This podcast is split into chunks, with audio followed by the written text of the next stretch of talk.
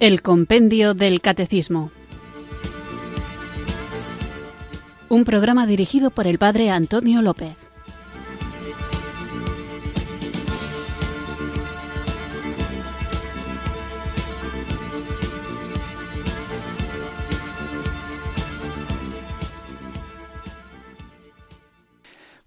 Buenas tardes, queridos oyentes de Radio María. Recibido un cariñoso saludo desde Irurzun, en Navarra, quienes sintonizáis una tarde más esta radio que cambia vidas, esta emisora de la Virgen, Radio María, para escuchar el programa El Compendio del Catecismo, nuestro espacio diario de formación católica en el que tratamos de conocer la fe que queremos vivir, compartir y defender. Conocer vivir, compartir y defender. Y subrayo lo de vivir porque estamos en la tercera parte del compendio donde tratamos de la vida en Cristo, cómo debe comportarse, cómo debe vivir un cristiano.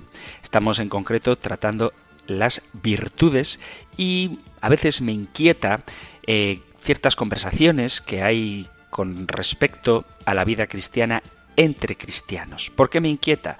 Porque es muy común que cada vez más cristianos se sientan a veces como incómodos a la hora de compartir su fe, porque han asumido la idea de que simplemente siendo amables y buenos, las personas que nos rodean naturalmente llegarán a conocer al Señor. Tal vez existe el temor de ser visto como una especie de fanático que está siempre hablando de Dios o citando la Biblia, como aquellos predicadores que a veces se ven en persona, yo nunca he visto, solo en películas, que gritan en medio de la plaza clamando grandes catástrofes si la gente no se convierte. Pero no se trata de predicar así.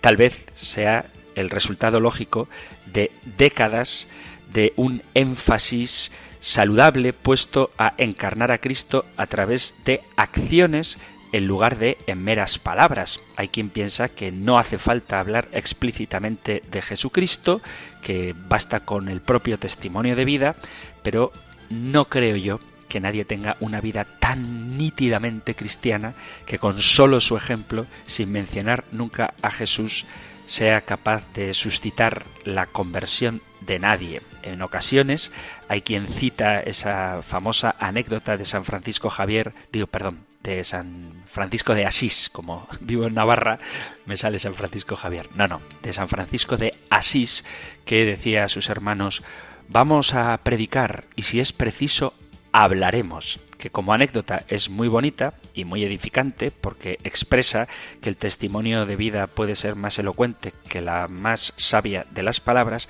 pero ¿quién de nosotros vive la radicalidad evangélica transparentando la misericordia de Dios, como lo hace San Francisco de Asís. Por lo tanto, corremos el riesgo de omitir hablar de Jesucristo y reducir la vida cristiana simplemente a las virtudes humanas, que son el tema del que vamos a hablar hoy. Cuando alguien hace algo bueno, amable o incluso amoroso por mí o por mi familia, puedo pensar, wow, qué, qué buena persona, qué hermoso es esto que ha hecho.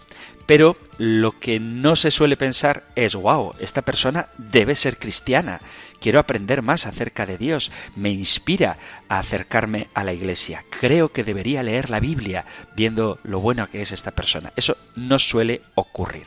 El problema de simplemente vivir nuestra fe, mostrar a las personas que somos cristianos meramente a través de nuestra conducta de servicio y de bondad, es que no comunica nada más que la bondad básica. En algún momento los cristianos debemos hablar de Cristo. Siendo sinceros, realmente no puedes saber quién es cristiano y quién no al observar sus acciones, escuchar sus palabras y ser testigo de su estilo de vida, porque hay personas de otras religiones incluso personas ateas que también son buenas personas. Tú no puedes ingresar en una tienda de, comestibles o caminar por un lugar concurrido y señalar específicamente en un lugar muy lleno de gente quién es cristiano y quién no. Ni a ti, simplemente estando en la plaza del pueblo haciendo la compra, te va a señalar nadie que no te conozca como cristiano. Por eso, dejemos de fingir que estamos evangelizando cuando en realidad solo estamos practicando la decencia común, ser amable, servicial, respetuoso y en general ser una buena persona no es lo mismo que comunicar el Evangelio de Cristo. Ojo, que nadie me malinterprete, estamos llamados a amar a nuestro prójimo, incluso a amar a nuestros enemigos y servir humildemente a los demás como lo hizo Jesús. Por supuesto que estamos llamados a eso. Pero Jesús también habló de espiritualidad, de fe, de salvación, de sacramentos, de la relación con el Padre y con el Espíritu Santo. Él habla del pecado, del perdón de los pecados, del reino de Dios, sus acciones, las de Jesús, iban siempre acompañadas de un mensaje que es el Evangelio. El problema con muchos cristianos modernos es que hemos visto y experimentado que a veces los predicadores no hacen las cosas siempre del todo bien. Imaginad, por ejemplo, en los telepredicadores que se dedican a pedir dinero o algún pastor corrupto que sale en las noticias o fijaos en los escándalos que a veces se airean de los problemas que hay morales dentro de la Iglesia. Los cristianos, quizá cansados del acoso, de la manipulación, de las agendas ocultas que existen, de las mentiras, del odio, de la intolerancia y del ambiente de pecado que hay en nuestro mundo, quizá les parezca que hablar explícitamente de la Iglesia o de Jesucristo o de leer la Biblia o de difundir el Evangelio puede ser mal recibido. Pero hablar a alguien acerca de Cristo o invitarle a que participe de alguna oración o de la Santa Misa es un paso que tenemos que dar, por más que nos parezca que puede ser culturalmente inaceptable. Es comprensible porque muchos creyentes no quieren que les vean como fanáticos que creen en una deidad sobrenatural. Es comprensible por la presión social que se oponga la ciencia a la religión. Es comprensible insisto, por la presión social que haya quien acuse a la Iglesia injustamente pero comprensiblemente, de que está en contra del ecologismo, o que es homofóbica, o que es fundamentalista, o que vive una ilusión porque espera una vida después de la muerte. Pero precisamente porque el ambiente es el que es, debemos ser más claros anunciando la verdad sobre la creación, la verdad sobre la forma en que la Iglesia tiene de acoger a las personas que son homosexuales, invitándoles, como a todos, a la conversión. Es importantísimo que hablemos de la vida sobrenatural. No tenemos que limitarnos meramente a ser buenas personas. Por eso, para escapar de las percepciones negativas, debemos evitar tener miedo a compartir el Evangelio completo. ¿Qué significa el Evangelio completo? Que no nos quedemos en la superficie de lo que dicen que dice la Iglesia, sino que vayamos a lo profundo de lo que verdaderamente la Iglesia enseña, que es un camino de relación con Dios Padre, Hijo y Espíritu Santo, un Dios que nos ama, un Hijo que nos ha redimido, un Espíritu Santo que nos transforma interiormente, una vivencia cuando es seria, que nos lleva a vivir la caridad sin límites, con acogida, con denuncia del pecado y siempre con llamada a la conversión. Por eso, vuelvo a repetir, no basta con querer ser buenas personas, aunque haya ciertamente que ser buenas personas, pero el cristianismo va mucho más allá que los lugares comunes, porque el amor que brota de nuestra fe no es el que nace de nuestro corazón por más generoso que sea, sino que es el que nace del corazón de Dios. Por eso hay que, ciertamente, dar testimonio con nuestra vida, pero también hay que testimoniar con la palabra de dónde procede, cuál es la fuente de esa vida, de esa bondad, de ese cariño, de esa comprensión, de esa servicialidad que sin duda deberíamos vivir. Por lo tanto, las virtudes humanas son algo muy bueno, pero las virtudes cristianas elevan esas virtudes humanas a un grado sobrenatural. Bueno, vamos a hablar de este tema, pero antes vamos a comenzar invocando juntos el don del Espíritu Santo. Ven Espíritu,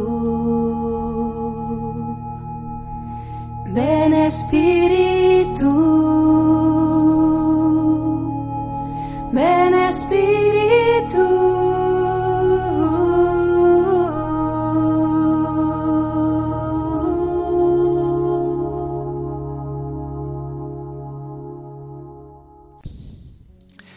No hay amor como el amor de Dios. Solo el amor de Dios es amor. No hay sabiduría como la sabiduría de Dios. Solo la sabiduría de Dios es sabiduría. No hay verdad como la verdad de Dios. Solo la verdad de Dios es verdad.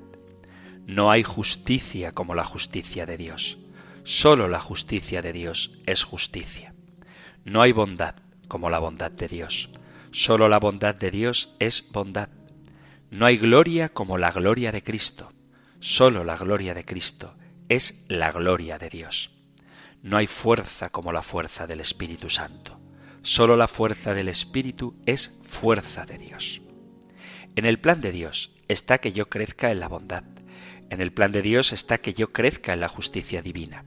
En el plan de Dios está que yo viva en la verdad divina. En el plan de Dios está que yo florezca en la sabiduría divina. En el plan de Dios está que yo madure en el amor divino.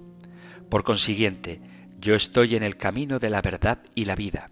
Allí donde está Dios, yo también estoy. Es un derecho sagrado que nadie me puede arrebatar. Señor, deseo que, mediante el poder de tu amor y tu sabiduría, se desarrollen las virtudes que has depositado en mí desde el principio de los tiempos. Alimentaré mi boca y mi corazón con la levadura del amor, mi oído y mi mente con la sabiduría, mis ojos y mi espíritu con la verdad, mis manos y mi forma de obrar con la justicia, mis pies y mis fuerzas con la bondad.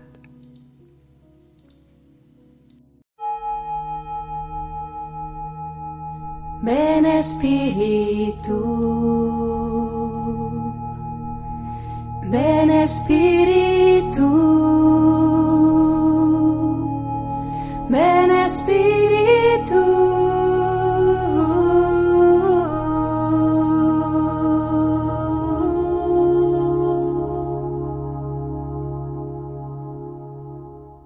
Después de haber invocado juntos el don del Espíritu Santo, vamos allá con nuestro nuevo programa.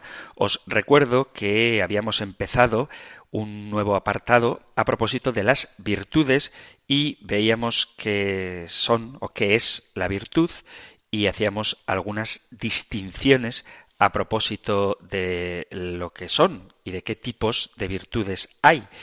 Veíamos que había virtudes como hábitos operativos y que existían unos que eran naturales, otros adquiridos y otros gratuitos o también llamados infusos o sobrenaturales.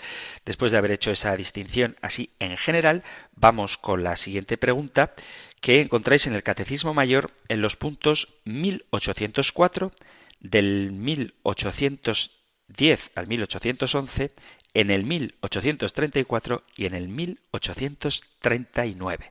Nosotros escuchamos ahora la pregunta 378 del compendio del Catecismo. Número 378. ¿Qué son las virtudes humanas?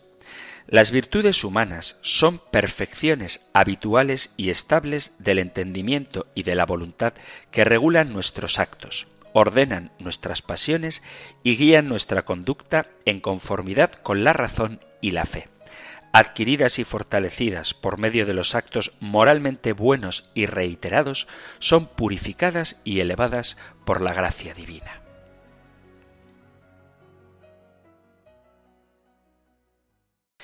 Todo hombre recibe con su naturaleza una inclinación natural de su inteligencia a la verdad y de su voluntad al bien, que llamamos hábitos de los primeros principios. Son los hábitos naturales o inscritos en la naturaleza.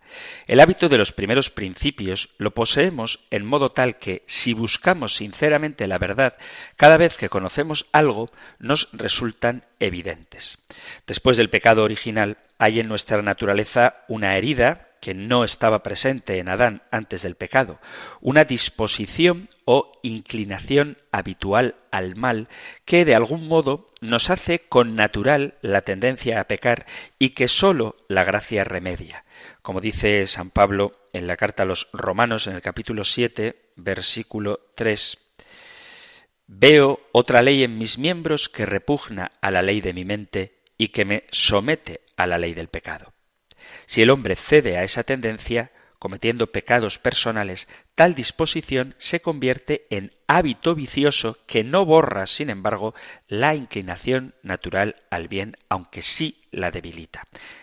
Esta inclinación no es, pues, simple carencia de la gracia habitual, sino una deforme inclinación al mal, un estado deficiente de nuestra naturaleza, una enfermedad que aqueja a todo hombre después del pecado original y se incrementa por sus propios pecados personales. En el hombre hay una cierta habilidad por la gracia que forma parte de su naturaleza y que fue mermada, fue debilitada por el pecado original. Aquí se radica la adecuada comprensión del pecado original en su razón de enfermedad de la naturaleza. Por eso quienes niegan el pecado original están negando algo que es esencial para comprender nuestra inclinación al mal y cómo nuestra naturaleza, aunque no está corrompida, sí que está debilitada. Las virtudes naturales se adquieren y aumentan por el mayor conocimiento y amor del bien que implican la reiteración de los actos buenos o su degradación en los actos malos. Con sus actos, con su empeño por conocer y amar, con obras el bien, el hombre despliega las virtudes sembradas por Dios en su alma. O, obrando el mal, ahonda las heridas que han dejado el pecado original y los pecados personales. La reiteración de los actos va marcando una huella en el hombre, en lo que consiste la virtud o el vicio, según sea el comportamiento bueno o malo. Primordialmente cuantitativa o numérica, sino que es decisiva la intensidad. Cuanto más denso es el querer personal, menos actos se requieren para que nazca o se desarrolle un hábito. Incluso un solo acto enérgico puede engendrar o hacer crecer la virtud o el vicio. No todos los actos, ciertamente, aumentan los hábitos, de todos modos, la repetición constante equivale, en alguna manera, a que un acto sea más intenso. Los hábitos sobrenaturales, los dones y las virtudes que se adquieren y crecen por la gratuita donación de Dios, por la que nos hace participar de su misma naturaleza, el hombre no puede alcanzarlos ni desarrollarlos por sus fuerzas naturales ni por repetición de actos. Solo Dios puede dárnoslos. Y esta capacidad de recibirlos existe en nuestra naturaleza. Dice San Agustín, Dios los obra en nosotros sin nosotros, aunque, insiste, Dios que te ha creado sin ti, no te salvará sin ti. Al hombre corresponde ansiar estas virtudes sobrenaturales, pedirlas y disponerlas para poder recibirlas, es decir, no poner obstáculos al don de Dios. El Señor nos regala muchas cosas, pero no nos impone nada. Debemos aceptarlos en gracia y cooperar con esas inclinaciones que la propia gracia suscita en nosotros para poder así merecer su aumento, aunque siempre es gratuitamente causado por Dios. Ya hablaremos de la gracia y de la libertad, un tema interesante y difícil, pero vamos a ir poniendo las bases primero para entender lo que luego trataremos. De ahí la original novedad del dinamismo de la vida de la gracia, que es la activa pasividad propia de los hijos de Dios. Los hábitos naturales en cuanto inscritos en la naturaleza, no se corrompen ni se pierden, aunque de algún modo se pueden debilitar por los actos que les son contrarios. Los actos sobrenaturales, los hábitos sobrenaturales, se reciben y se pierden con la recepción o la pérdida de la gracia. Los adquiridos, en cambio, disminuyen e incluso se corrompen por la relación con actos contrarios o por no ejercerlos. Los actos contrarios a la inclinación de un hábito lo debilitan, es decir, tú puedes tener una inclinación natural a la compasión, pero si no ejerces la compasión o haces actos contrarios a la compasión, pues esa inclinación natural se debilitará. Los actos contrarios a la inclinación de un hábito lo debilitan. Para que el hábito se corrompa, ha de ser un acto de intensidad suficiente para borrarlo o una repetición continuada de actos menos intensos que acaban por, destruirlo. Asimismo, el no ejercitar un hábito bueno acaba por corromperlo. Por ejemplo, cuando alguien tiene el uso de una lengua, cuando alguien habla un idioma, cuanto más ejerce la práctica de ese idioma, más fácil le resultará el hablarlo y con más facilidad se desenvolverá en él. Sin embargo, si nunca habla en ese idioma, aunque no acabe por olvidarlo totalmente, sí que encontrará más dificultades para expresarse en él cuando le toque hacerlo. Por eso hay que practicar la virtud incluso en los hábitos naturales. Siguiendo el esquema del compendio del catecismo, vamos a hablar, por tanto, de las virtudes humanas o adquiridas. La virtud natural se adquiere por la repetición de actos buenos. Aunque se dé en el hombre una predisposición natural a determinadas virtudes, esta predisposición no es de suyo una virtud moral, si bien puede ser una preparación que facilite su adquisición. La virtud natural nace de la actividad humana libre por medio de la costumbre o del ejercicio repetido de actos buenos, y no es suficiente con pensar en ello la mera reflexión o la mera instrucción sobre la virtud. Con el cumplimiento repetido de una obligación, la voluntad y los apetitos quedan orientados con mayor firmeza hacia el bien por medio de la repetición de los actos buenos. Estas virtudes naturales dan una mayor firmeza, facilidad, eficacia y satisfacción para el bien obrar. La virtud imprime a la voluntad una progresiva firmeza en la realización del bien. La persona así va adquiriendo un carácter entero y constante. La voluntad se siente pronta e inclinada a obrar el bien y el hombre lo realiza con cierta facilidad natural. Finalmente, el bien obrar produce una satisfacción noble. La virtud hace que hasta las cosas indiferentes se vuelvan atractivas. La repetición de actos buenos no solamente origina una mayor facilidad, sino que produce una íntima satisfacción. Y esto es bueno. Quiero insistir que tú te sientas bien por hacer el bien es algo bueno y deseable, porque el bien lo es objetivamente. ¿Por qué hago esta puntualización? Porque hay quien dice, es que tú ayudas, me lo han dicho, ¿eh? tú ayudas a la gente porque te sientes bien y entonces pierdes mérito. Eso es una solemne tontería. Que tú te sientas bien por hacer el bien no le quita absolutamente ningún mérito, sino que estás experimentando la consecuencia lógica de lo que tú estás haciendo. Es decir, hay una satisfacción en obrar el bien por el mero hecho de hacerlo, y eso es algo muy bueno. Así que, por favor, si alguien tiene la estúpida idea en la cabeza de que disfrutar haciendo el bien le quita mérito, por favor, que deseche esa perversa teoría satánica que lo único que pretende es que alguien se sienta culpable por hacer las cosas como Dios quiere. Estas virtudes naturales se suelen clasificar en intelectuales y morales. Únicamente las morales son verdaderas virtudes porque ejercen una influencia inmediata en la rectitud de vida y dan valor moral al mismo hombre. A ellas pertenece la virtud de la prudencia, que también es una virtud intelectual porque perfecciona la razón práctica y se halla en estrechísima relación con la moralidad. En comparación con la moralidad sobrenatural, las virtudes naturales son evidentemente de menor valía e importancia. Sin embargo, son verdaderas virtudes, aunque en sí mismas no sean perfectas, ya que sólo se convierten en virtud perfecta mediante la elevación por la gracia y su unión con la caridad.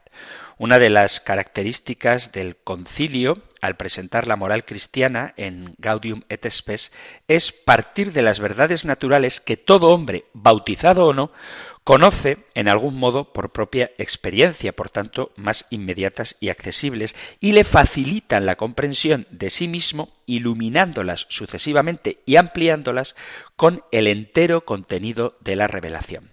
Este es el motivo de que el compendio del catecismo trate primero las virtudes humanas, naturales, en cuanto son propias de la naturaleza humana, tal como alcanza a entenderla la razón sanada por la gracia. Vamos a hacer una breve pausa musical y haremos una pequeña distinción entre, como ya he dicho, las virtudes intelectuales y las virtudes morales. Pero antes vamos a escuchar este canto precioso.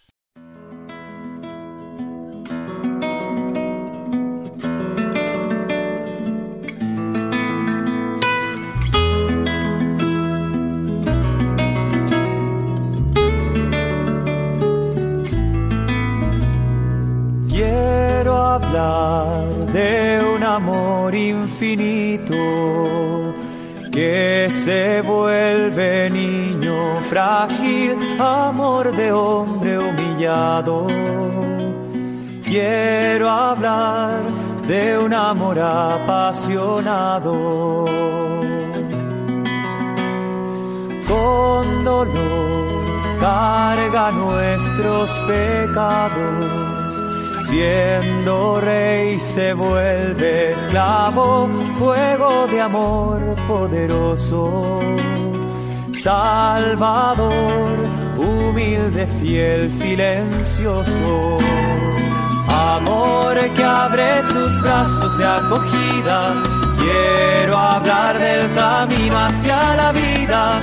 Corazón paciente, amor ardiente hablar de aquel que vence a la muerte. Quiero hablar de un amor generoso que hace y calla amor a todos, buscándonos todo el tiempo, esperando la respuesta, el encuentro amor abre sus brazos de acogida. Quiero hablar del camino hacia la vida, corazón paciente, amor ardiente. Quiero hablar de aquel que vence a la muerte.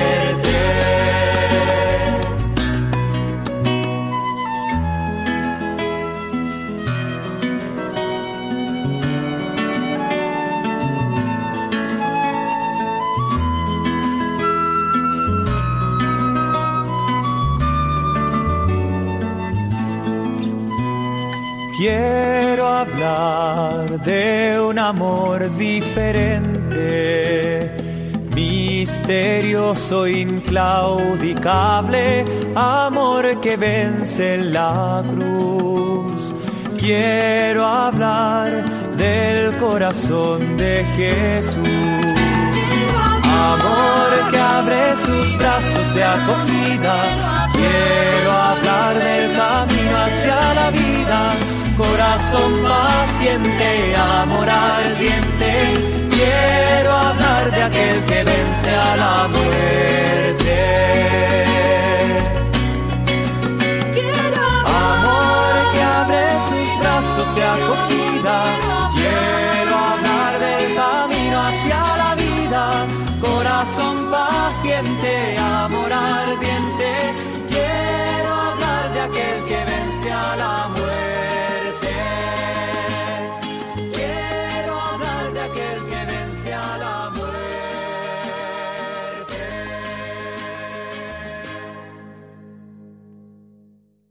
Estás en Radio María escuchando el programa El Compendio del Catecismo, nuestro espacio diario de formación católica en el que de lunes a viernes de 4 a 5 de la tarde, una hora antes si nos sintonizas desde las Islas Canarias, tratamos de conocer la fe que queremos vivir, compartir y defender. Hoy estamos tratando la pregunta 378, ¿qué son las virtudes humanas?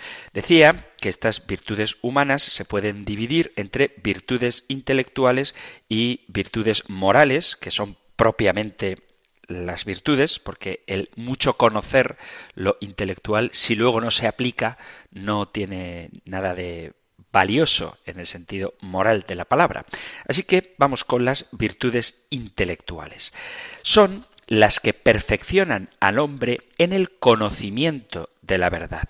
Son el hábito de los primeros principios, sabiduría, ciencia, prudencia y artes. En concreto, potencia la inteligencia humana para conocer el universo creado y a su creador y con ello el modo adecuado de moverse dentro de él, facilitando que el hombre logre valorar acertadamente los varios fines que se propone y mediante su prosecución pueda unirse a Dios que es el último fin. Cada una de estas virtudes se especifica y diferencia de las demás en razón de su objeto, es decir, de aquel concreto campo o dimensión de la realidad que escruta y penetra.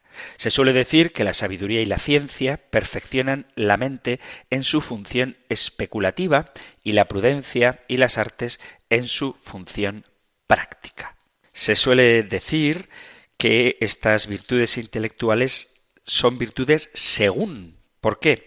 Porque el saber algo no implica obrar bien. Y eso es lo que hace bueno al hombre. Es decir, que estas virtudes intelectuales pueden o no usarse para el bien. De todos modos, pertenecen a la perfección del hombre, y en el caso concreto de la sabiduría y de la prudencia, constituyen una condición indispensable para el recto obrar moral.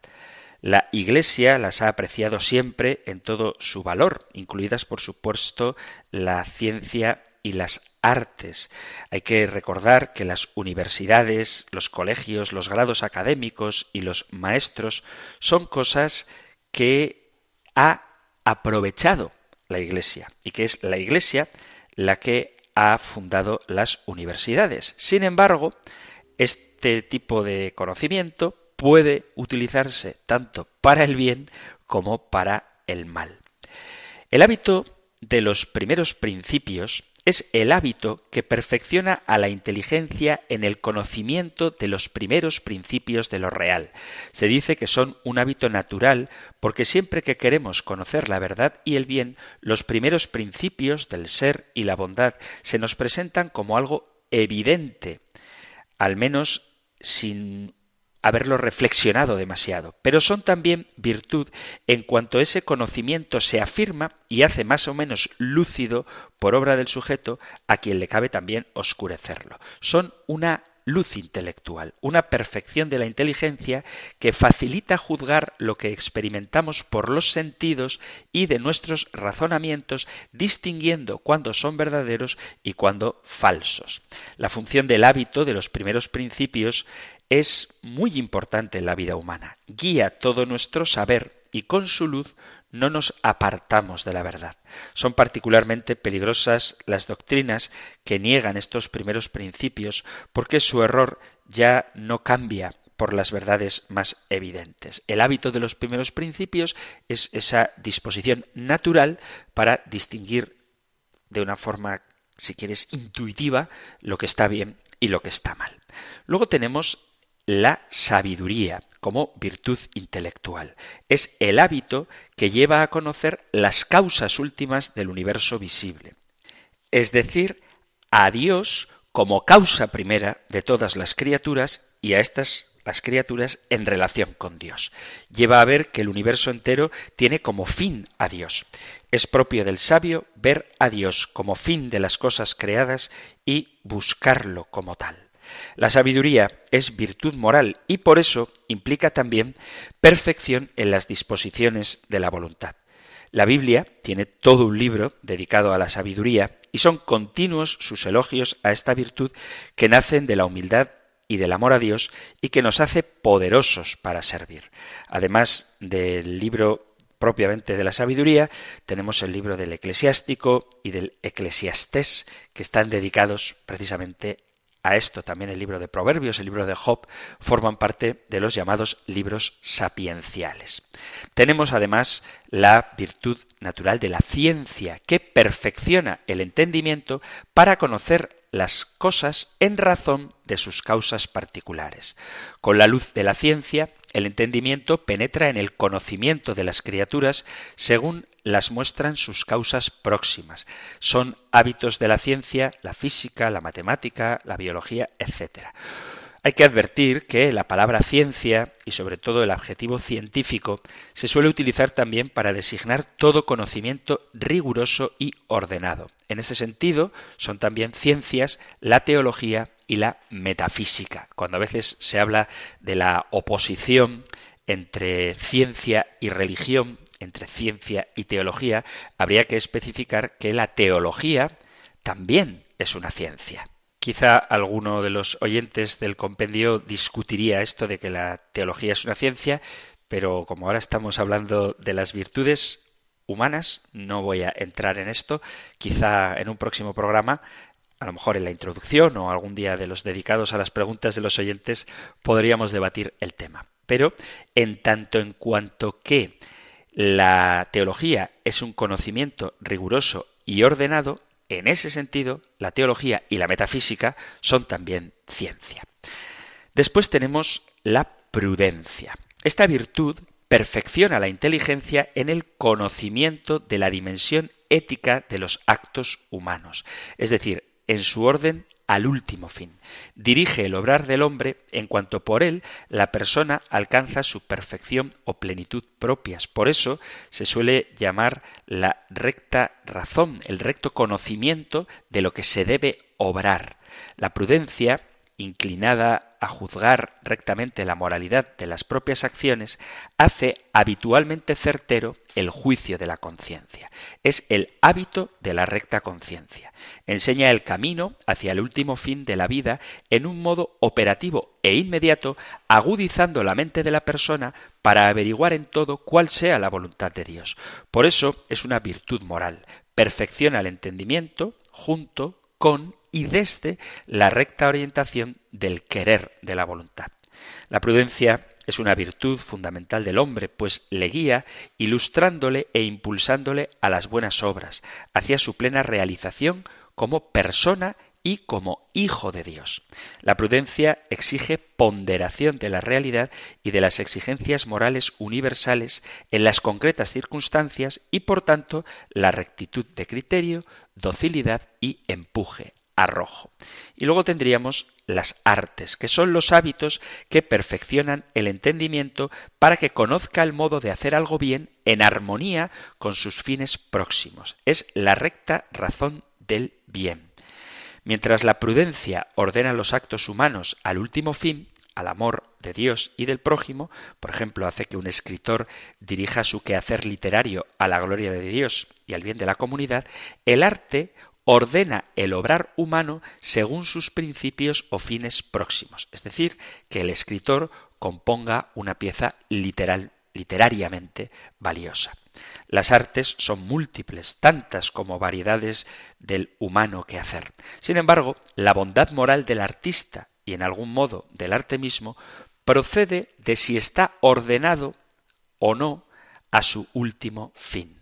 Hoy en día la palabra arte se reserva más bien para las bellas artes.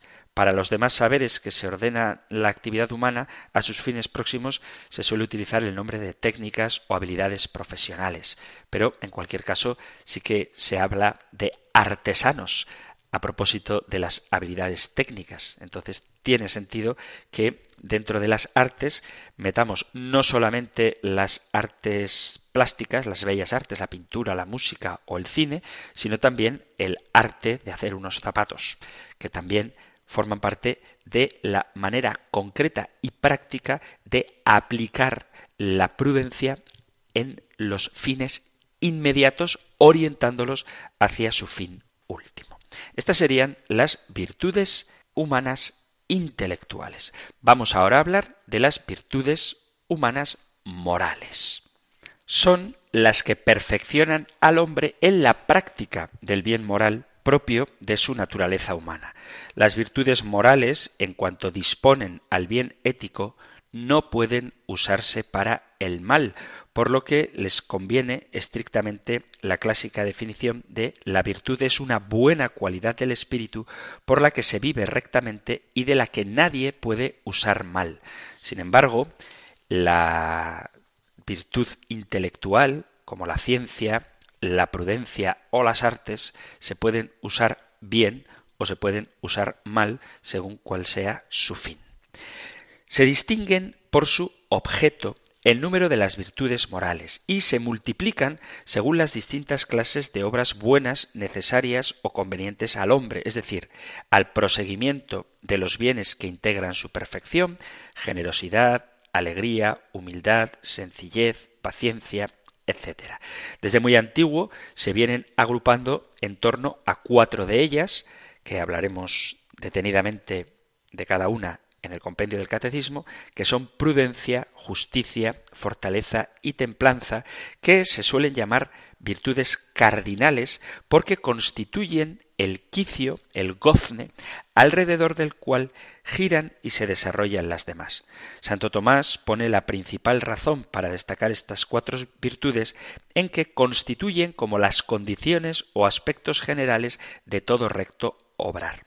No se practica el bien sin la prudente discreción de lo que es grato a Dios, sin la imprescindible rectitud del alma propia de la justicia, sin vencer con la fortaleza las dificultades que a menudo se oponen a la práctica del bien y desde luego sin la templanza que da medida y dominio en el uso de los bienes y pasiones. Esta división ofrece límites y algunos la acusan de que es poco bíblica. Sin duda, como tal, tiene su origen en el pensamiento de algunos de los mejores filósofos paganos como Platón y Aristóteles, pero este origen, tratándose de una verdad ética natural, no constituye un desdoro de esas virtudes humanas, sino más bien una etiqueta de garantía. En cualquier caso, las virtudes que he mencionado aparecen continuamente en la Sagrada Escritura. Podríamos dedicar un programa entero a buscar dónde aparecen estas virtudes en la palabra de Dios. Y en el libro de la sabiduría se las destaca conjuntamente. Dice, si alguno ama ser justo, sus obras cobrarán gran vigor, aprenderá la sobriedad y la prudencia, la justicia y la fortaleza, a las cuales nada hay más útil en la vida de los hombres. Libro de la Sabiduría, capítulo 8, versículo 7. La tradición patrística las incorporó decididamente y en torno a ellas se ha elaborado la sabiduría cristiana durante muchos siglos. No conviene, con todo, tomar de manera rígida este esquema y parece útil destacar junto a las cuatro cardinales algunas otras virtudes fundamentales en la tradición cristiana, como la humildad, el amor de amistad, que luego es asumido y perfeccionado por la caridad, la laboriosidad o la penitencia. Vamos, por tanto, a hablar ahora en el ratito que nos queda de estas virtudes que no son propiamente las que luego trataremos en el compendio del catecismo, la prudencia, la justicia, la fortaleza y la templanza, porque como digo, aunque éstas gozan del aval de los grandes filósofos paganos, de la palabra de Dios y de la tradición eclesiástica, no limitan lo que son las virtudes humanas. Hay otras, como por ejemplo la humildad. La humildad es la virtud que modera el afán de la propia excelencia y lleva a saber quiénes somos, facilitándonos el conocimiento simultáneo tanto de nuestra miseria como de nuestra grandeza. El mismo Señor la encareció especialmente, indicándonos que debíamos aprender de él que era manso y humilde de corazón, como dice Jesús en el Evangelio de San Mateo capítulo 11 versículo 29 de algún modo se encuentra en la raíz de todas las virtudes del hombre, en cuanto llamado al conocimiento y amor de Dios. Imagen de Dios amor, la más radical tendencia de la persona es amar, pero el amor del hombre, está afectado por la ambigüedad inseparable de su condición de criatura, la posibilidad de desviarse hacia el amor desordenado de sí mismo. De ahí la necesidad de reconocer sus propios límites, que convertida en virtud por la experiencia de la propia miseria y la grandeza del amor de Dios, constituye la humildad. Hijo, dice el libro de Sirácida, en tu actividad sé modesto y serás amado por los hombres y grato a Dios. Cuanto más grande seas, tanto más procura ser humilde, y así encontrarás gracia ante el Señor, cuyo poder es grande y que en los humildes se glorifica. Y en el mismo libro, Sirácida capítulo 3, versículo 17, a partir del 20 es lo que he citado, y en el capítulo 11 dice, la sabiduría del humilde le permitirá sentarse entre los grandes. A la humildad le son connaturales la paz y la alegría, como dice San Pablo en la primera carta Tesalonicenses capítulo 5 versículo 16, estad siempre alegres. Y aunque parezca sorprendente, cuando alguien es humilde, se vuelve magnánimo, porque quien no confía en sí mismo, sino en Dios, no teme emprender ninguna empresa por grande que le parezca, si sabe que Dios la quiere. Nada tiene que ver, por tanto, con la humildad, el encogimiento de ánimo, la pusilanimidad, el apocamiento, la dejación de derechos, el no atreverse, etc. Esto es algo que debemos tener cuidado porque a veces se disfraza de humildad lo que en realidad es cobardía. Precisamente cuando uno se sabe nada, descubre su verdadera potencia, según la expresión de San Pablo, cuando dice en la segunda carta a Corintios capítulo 12 versículo 10, cuando soy débil, entonces soy fuerte. La humildad, bien entendida, es algo que el cristianismo siempre ha promovido y que quizá no lo hayamos visto, yo no me suena, que se vea en otras religiones.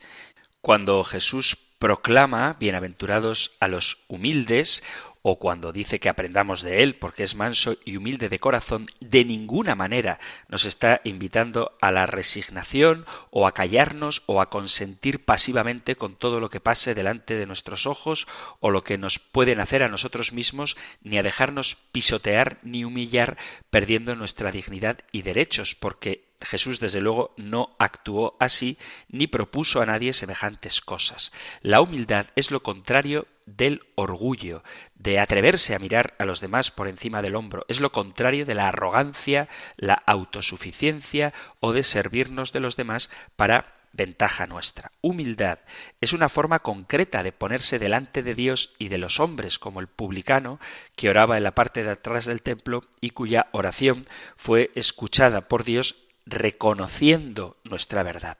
Humilde es el que sabe ponerse a la altura del otro y cuando hace falta más abajo, tal como hizo Jesús cuando lavó los pies a sus discípulos. Él, siendo Dios, se rebajó, como dice el cántico a Filipenses, para ponerse a nivel de los que estaban más abajo, solidarizándose con ellos. Humilde es el que se acepta como es sin darse importancia, pero reconociendo también sus valores y talentos. No podemos llamar humilde al que dice de sí mismo yo no puedo, yo no valgo nada, yo valgo menos que los demás, yo no merezco, yo lo que he hecho no tiene importancia. No es humilde el que cree que los demás siempre son mejores o que tienen más cualidades o recursos que yo. No es humilde el que se valora poco y cree que cualquiera lo haría mucho mejor y que no merece reconocimiento o aplauso de sus logros.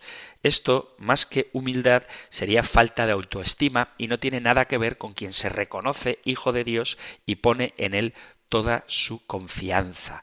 Humilde es el que está dispuesto a aprender de los demás porque de todo siempre se puede aprender algo el humilde no se encierra en sí mismo y se atreve a pedir ayuda no pretendiendo resolver él solito sus problemas, sino que pone su vida en manos de Dios porque es consciente de que Dios todo lo puede y procura, cuando lo necesita, consultar a los demás. Seguramente si te preguntan si eres humilde e incluso parece que ser humilde si te preguntan si eres humilde, no sabrías qué responder, porque si dices que eres humilde, seguramente te dirán, ah, eres un vanidoso por reconocer que eres humilde. No entremos en esos juegos. La humildad consiste en reconocer tu verdad, que es poquita, y reconocer también la grandeza de Dios que obra en ti y te ha dado dones y carismas para que los pongas al servicio de la Iglesia. Por lo tanto, el humilde es el que, reconociendo su verdad, sabe que todo lo puede en Dios. Cuando soy débil, vuelvo a citar a San Pablo, entonces soy fuerte.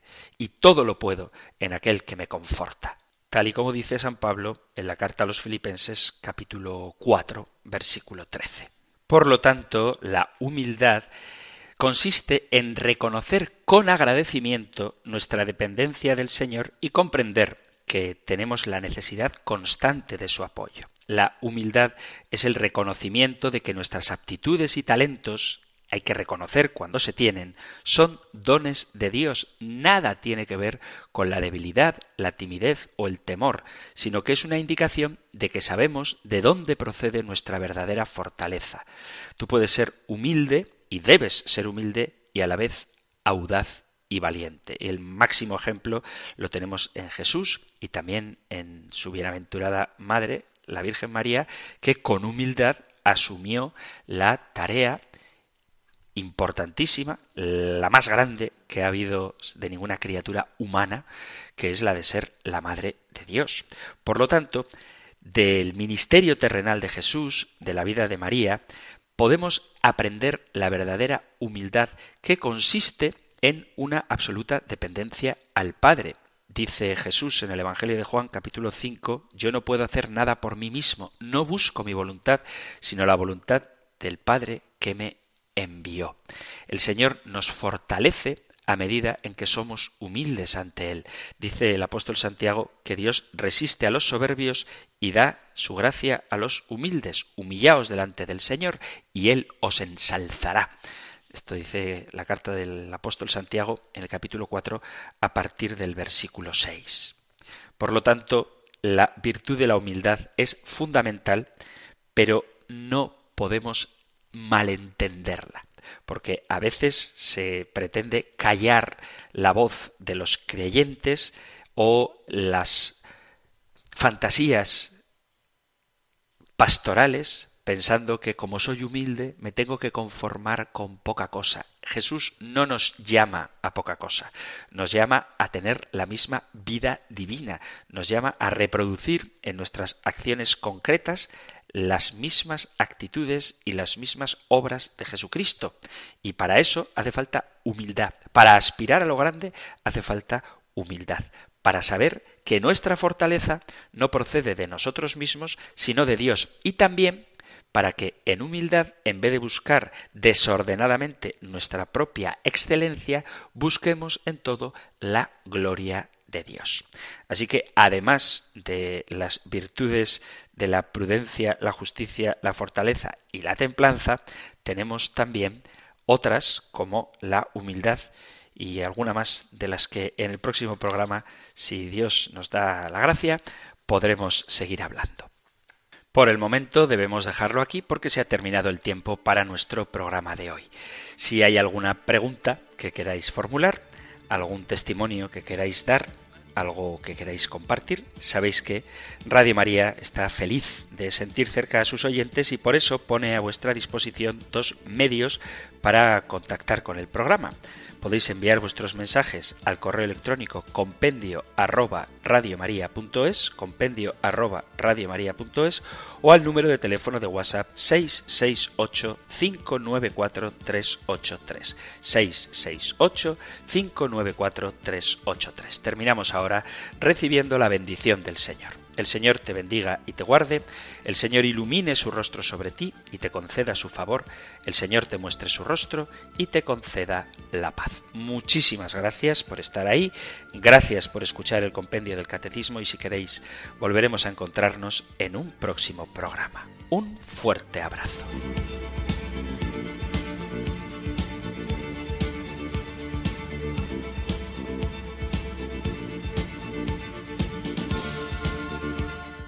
El Compendio del Catecismo. Un programa dirigido por el Padre Antonio López.